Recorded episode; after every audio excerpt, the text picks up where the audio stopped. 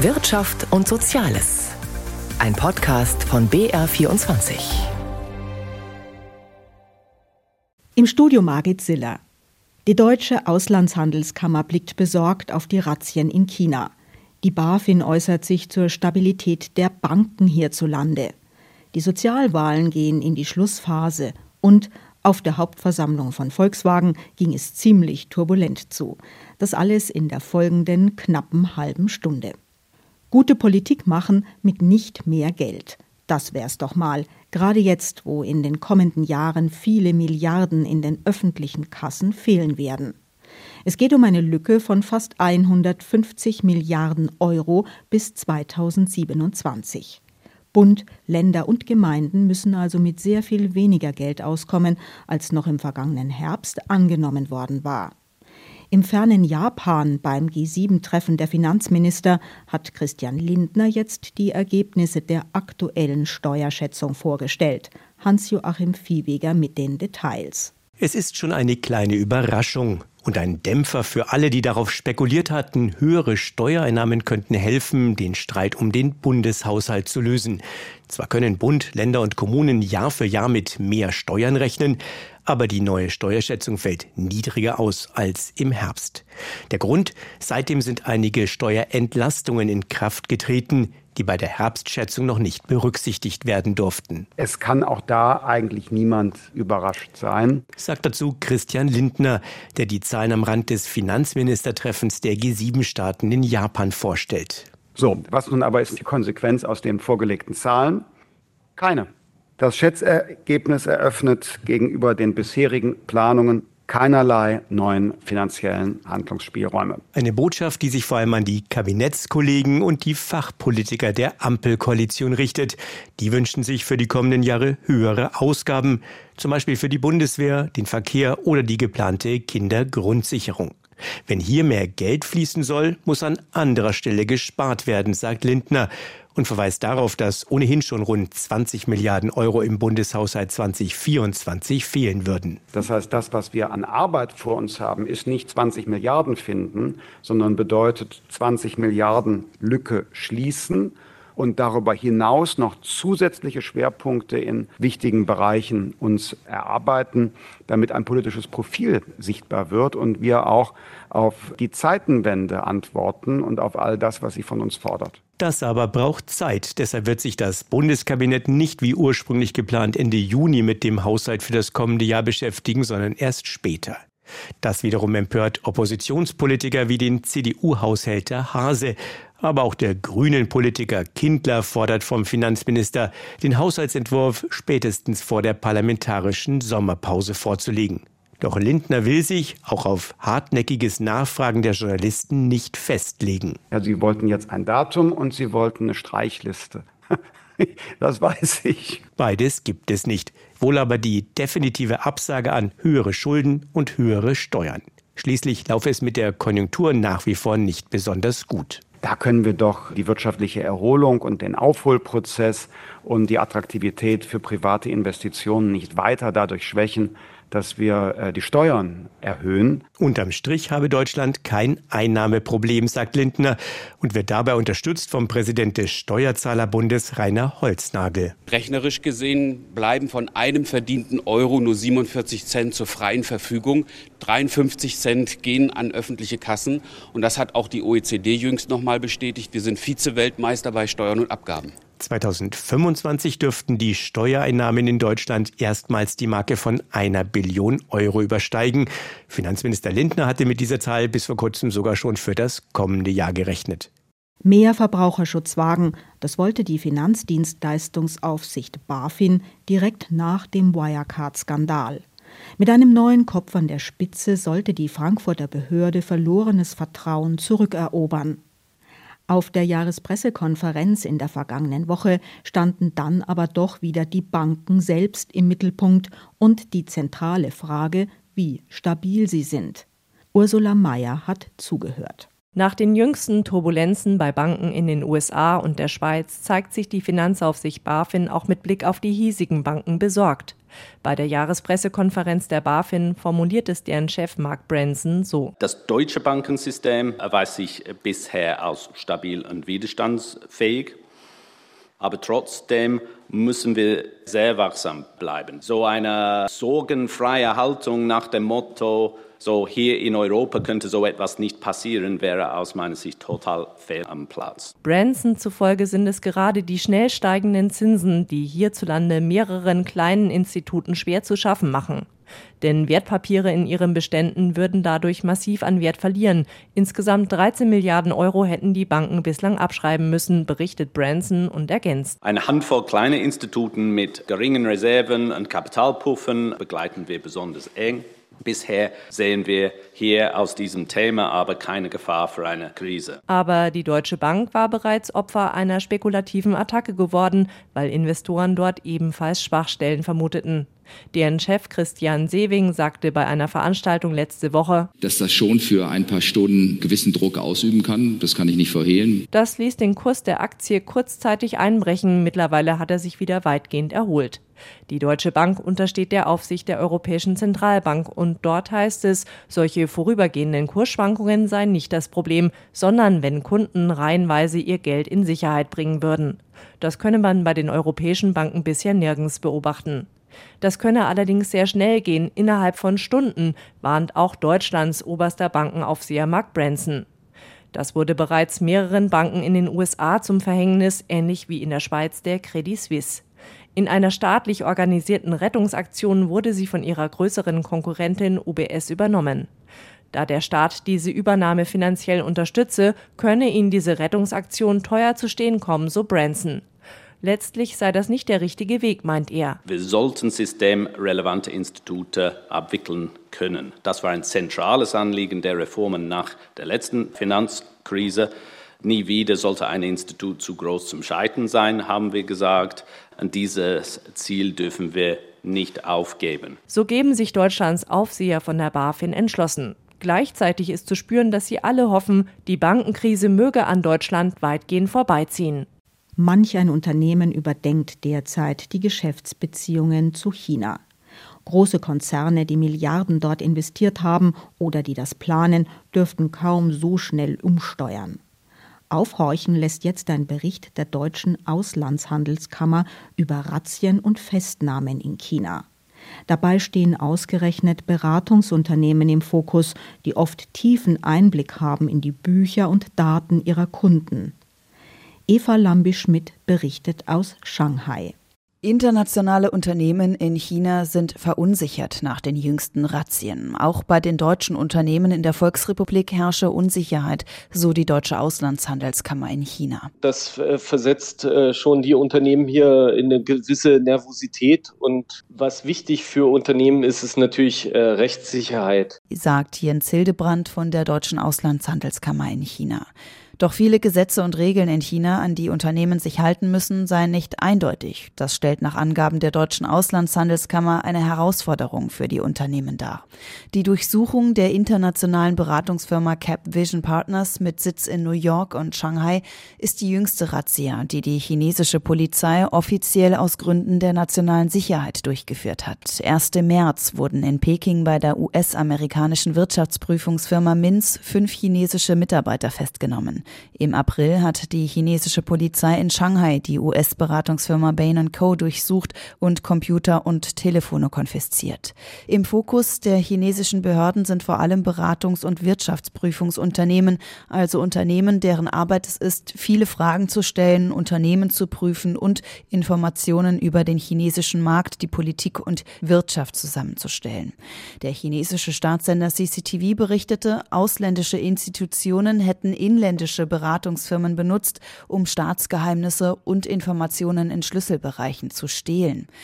Wang Wenbin, ein Sprecher des chinesischen Außenministeriums, rechtfertigte das Vorgehen der chinesischen Behörden gegen die Unternehmen. Die nationalen Sicherheitsbehörden und die zuständigen Abteilungen sind in letzter Zeit öffentlich und gesetzeskonform gegen die betreffenden Unternehmen vorgegangen. Es zielt darauf ab, die gesunde Entwicklung der entsprechenden Industrien zu fördern und die Interessen der nationalen Sicherheit und Entwicklung zu schützen. Doch trotz der Zusicherung des chinesischen Außenministeriums zeigen sich auch Handelskammern anderer Länder und der EU-Botschafter in China besorgt. Beobachter weisen darauf hin, dass es in China keine Rechtsstaatlichkeit gibt. Die Razzien erfolgen in einer Zeit, in der China die Gesetze zur nationalen Sicherheit verschärft. Am 1. Juli tritt ein erweitertes Antispionagegesetz in Kraft. Auch Ausländer könnten dadurch künftig Konsequenzen fürchten. In China sind bereits mehrere Ausländer unter Spionagevorwürfen festgenommen worden. Zum Beispiel im März ein leitender Angestellter eines japanischen Pharmaunternehmens. Prozesse nach derartigen Anschuldigungen finden in der der Regel hinter verschlossenen Türen statt. Es liegt schon eine Weile zurück. Da klopfte die deutsche Lufthansa in Berlin an. Die Kranichlinie brauchte dringend Geld, die Pandemie hatte ihr arg zugesetzt. Das Gericht der Europäischen Union hat der EU-Kommission nun einen Rüffel erteilt. Brüssel hätte die staatlichen Corona-Hilfen so nicht genehmigen dürfen. Gigi Deppe berichtet. Das war nicht in Ordnung, sagen die Richterinnen und Richter der ersten Instanz in Luxemburg. So wie der deutsche Staat der Lufthansa in der Pandemie geholfen hat, so hätte das die EU-Kommission nicht durchwinken dürfen. Wegen der Reisebeschränkungen in der Corona-Zeit war die größte deutsche Fluggesellschaft in massive wirtschaftliche Schwierigkeiten geraten. Deswegen unterstützte die Bundesregierung im Frühjahr 2020 die Lufthansa mit einem umfangreichen Hilfspaket und meldete das auch in Brüssel an. Die EU-Kommission gab grünes Licht. Die 6 Milliarden Einzelbeihilfe sei zwar eine staatliche Beihilfe, aber in diesem Fall zulässig. Dagegen klagten die Konkurrenten Condor und Ryanair in Luxemburg. Mit Erfolg. Das Europäische Gericht sagt, der EU-Kommission seien bei der Beurteilung mehrere Fehler unterlaufen. Lufthansa hätte sich die nötigen Finanzmittel auf den Märkten zumindest zum Teil selbst beschaffen können. Außerdem habe die Airline an bestimmten Flughäfen eine beträchtliche Marktmacht. Deswegen hätte die EU-Kommission die staatliche Unterstützung so nicht genehmigen dürfen. Die Verpflichtungen, die dem Unternehmen auferlegt wurden, hätten nicht dafür gesorgt, dass ein wirksamer Wettbewerb gewahrt wird. Dieses Urteil des Europäischen Gerichts ist allerdings nur vorläufig. Denkbar wäre, dass die EU-Kommission noch vor die zweite Instanz in Luxemburg den Europäischen Gerichtshof zieht und dass der dann in einigen Monaten die Dinge anders beurteilt. Wir machen jetzt einen Abstecher auf die Hauptversammlung der deutschen Lufthansa. Wie die meisten anderen Aktionärstreffen in dieser Saison wurde auch diese Hauptversammlung rein virtuell abgehalten, also nur im Netz. Bei fast allen Vermögensverwaltern, Fondsmanagerinnen und Verbraucherschützern stößt das auf viel Kritik. Roman Warschauer berichtet über ein Aktionärstreffen, bei dem es auch gute Zahlen ging. Lufthansa-Chef Carsten Spohr konnte auf der heutigen Hauptversammlung mit viel Selbstvertrauen vor die Aktionäre treten. Der Konzern hat es 2022 wieder in die schwarzen Zahlen geschafft, Umsatz- und Passagierzahlen in etwa verdoppelt. Spohr machte deutlich, der Aktienkurs sei um 26 Prozent gestiegen, das Unternehmen also wieder deutlich wertvoller. Unsere Marktkapitalisierung liegt heute wieder bei 11 Milliarden Euro. Und nur im Jahr 2017 war die deutsche Lufthansa AG schon einmal wertvoller. Die Kapitalmärkte haben wieder großes Vertrauen in den Kranich. Im vergangenen Jahr kam es vor allem in der Hauptreisezeit im Sommer noch zu vielen Problemen. Personalmangel etwa führte zu Verspätungen und Flugausfällen. In diesem Jahr, da ist sich der Airline-Chef sicher, soll es deutlich besser laufen. Mit soliden Finanzdaten im Rücken investiert das Unternehmen Milliarden in neue Flugzeuge, neue Sitze oder auch in neue Märkte. Derzeit verhandelt die Lufthansa mit der italienischen Regierung über den Einstieg bei der Staatsairline ITA. Davon verspricht sich Spohr viel. Wir wollen mit diesem Schritt unsere Präsenz in Europa weiter stärken und ein hochattraktiven weiteren Heimatmarkt für uns gewinnen. Manch ein Aktionärsvertreter sieht das kritisch, bezweifelt, dass eine Integration in den Konzern gelingen kann. Auch vor zu viel Komplexität wird gewarnt.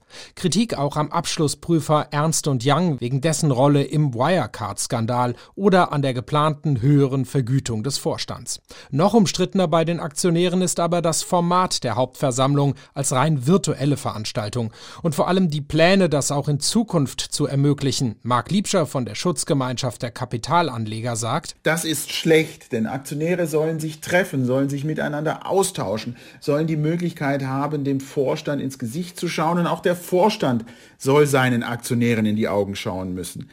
Eine virtuelle Hauptversammlung verunmöglicht das und ist ein Schaden für die Aktionärskultur. Und Thomas Hechtfischer von der Deutschen Schutzvereinigung für Wertpapierbesitz DSW erkennt noch ein weiteres Problem in der virtuellen Hauptversammlung, nämlich, dass ich äh, die Hauptversammlung nicht besuchen kann, wenn ich die technischen Voraussetzungen dafür nicht erfülle. Und so wird eben ohne Not ein Teil der Aktionäre und der Eigentümer von ihren Teilhabe- und Teilnahmerechten ausgeschlossen. Und das finden wir nicht in Ordnung. Die Lufthansa wiederum sieht in dieser Form unter anderem die Möglichkeit, so noch mehr Anteilseigner erreichen zu können. Zu der heutigen Hauptversammlung haben sich immerhin rund 41.000 Aktionärinnen und Aktionäre angemeldet, deutlich mehr als bei einer Präsenzveranstaltung. Alleine im Vorfeld wurden rund 250 Fragen an den Vorstand eingereicht was passieren kann, wenn sich Aktionärinnen und Aktionäre in Präsenz treffen, also vor Ort und nicht nur im virtuellen Raum, das erlebte das staunende Publikum bei laufenden Kameras in Berlin auf der Hauptversammlung von Volkswagen. Ein minutenlanges Spektakel, bei dem Aufsichtsrat Wolfgang Porsche ausgerechnet an seinem 80. Geburtstag fast eine Torte ins Gesicht bekommen hätte. Annette Deutzkens berichtet. Dass es für die VW-Spitze eine eher ungemütliche Hauptversammlung werden würde, kündigte sich schon am Morgen an. Klimaschützer in Berlin und Wolfsburg blockierten Straßen, Menschenrechtsaktivisten postierten sich vor dem Eingang zum Saal. Jens Hilgenberg vom Dachverband kritischer Aktionärinnen und Aktionäre. Als äh, kritische Aktionäre haben wir gemeinsam mit der Gesellschaft für bedrohte Völker und dem Weltkongress der Uiguren heute zu einem Protest vor der Hauptversammlung aufgerufen und äh, wollten damit natürlich die Menschen darauf aufmerksam machen, dass es Probleme gibt. Und zwar Probleme mit möglicher Zwangsarbeit in den Lieferketten. Von Seiten des VW-Konzerns hieß es dazu stets, dass es in den VW-Werken in China keine Anzeichen für Menschenrechtsverletzungen gebe. Weiterer Kritikpunkt vieler Aktivisten, nach wie vor verursache Volkswagen zu viele CO2-Emissionen. Hilgenberg fordert daher, hier ist die große Gefahr, dass die chinesischen Anbieter Volkswagen den Rang ablaufen und mit äh, bezahlbaren, kleinen und ressourcenschonenden Autos auf den Markt drängen. Der Ausbau der Elektromobilität und die Strategie für China waren dann auch Schwerpunkte in der Rede des Vorstandsvorsitzenden Oliver Blume. Doch bevor Blume überhaupt richtig losgelegt hatte, störten auch im Saal Aktivisten die Hauptversammlung. So flog ein Gegenstand, vermutlich eine kleine Torte, in Richtung des Aufsichtsratsmitglieds Wolfgang Porsche, traf ihn jedoch nicht. Auch Vorstandschef Blume konnte seine Rede nicht störungsfrei halten. Eine Aktivistin mit freiem Oberkörper hielt ein Plakat hoch und wollte auf das Thema Zwangsarbeit und die Lage der uigurischen Minderheit in China aufmerksam machen. Blume ging darauf nicht ein, das Thema China kam aber auch in seiner Rede vor, allerdings mit einem deutlich anderen Schwerpunkt. VW will stärker in China für China arbeiten. Im Ergebnis erwarten wir zum Beispiel eine Verkürzung der Entwicklungszeit eines neuen Modells um etwa ein Drittel. Zudem haben wir die Carriot China gegründet und bauen diese gezielt aus. Die Software-Tochter Carriot gehört zu den größten Baustellen im Konzern. Gerade erst hat Blume den Vorstand nahezu komplett ausgetauscht. In Zukunft soll die Software unter anderem stärker an die Bedürfnisse des chinesischen Marktes angepasst werden. Grundsätzlich sieht Blume den Konzern aber auf einem guten Weg. In einem schwierigen Umfeld haben wir solide Finanzergebnisse erzielt. Wir haben die Transformation in Richtung Elektromobilität und Digitalisierung stark vorangetrieben. Und wir haben wichtige Weichen für den Volkswagen-Konzern gestellt. Schnell, ambitioniert und entschlossen. Die kritischen Kleinaktionäre hat das nicht überzeugt. Ob es angesichts der Proteste auch nächstes Mal wieder eine Hauptversammlung in Präsenz geben wird? Volkswagen gibt sich erst einmal entspannt. Ein konstruktiver Austausch sei wichtig, heißt es. Eine Hauptversammlung eine gute Möglichkeit dafür. Und bis auf Einzelne hielten sich alle an die Regeln. Seit gut einem Monat laufen die diesjährigen Sozialwahlen. Mal ehrlich, wer hat sich die Unterlagen inzwischen ganz genau angeschaut oder sie gleich weggelegt? Wer weiß, was er wählen wird? Noch ist Zeit. Bis Ende Mai haben rund 52 Millionen Bürgerinnen und Bürger die Möglichkeit zu entscheiden, wer die versicherten Vertreter in den Selbstverwaltungsgremien der deutschen Rentenversicherung Bund und bei fünf großen Krankenkassen sein sollen. Informationen dazu von Nikolaus Nützel. Peter Weiß war lange für die CDU im Bundestag, jetzt ist er Bundeswahlleiter für die Sozialwahlen. Aus seinem Leben als Politiker weiß er, dass Wahlkampf Kraft braucht, aber immerhin musste er nie jemandem erklären, was eine Bundestagswahl ist. Bei den Sozialwahlen ist das anders. Für die muss man wirklich sich anstrengen, zusätzlich Werbung machen, weil viele Versicherte wenig Informationen darüber haben, was die Selbstverwaltung wirklich tut. Die Sozialparlamente hätten einiges mitzureden, sagt der Wahlleiter. Was Renten und Krankenkassen zahlen und was nicht, entscheidet zwar zum allergrößten Teil der Bundestag, aber die letzte Entscheidung etwa über die Beitragssätze der Krankenkassen haben die Vertreter der Beitragszahler in den Sozialparlamenten.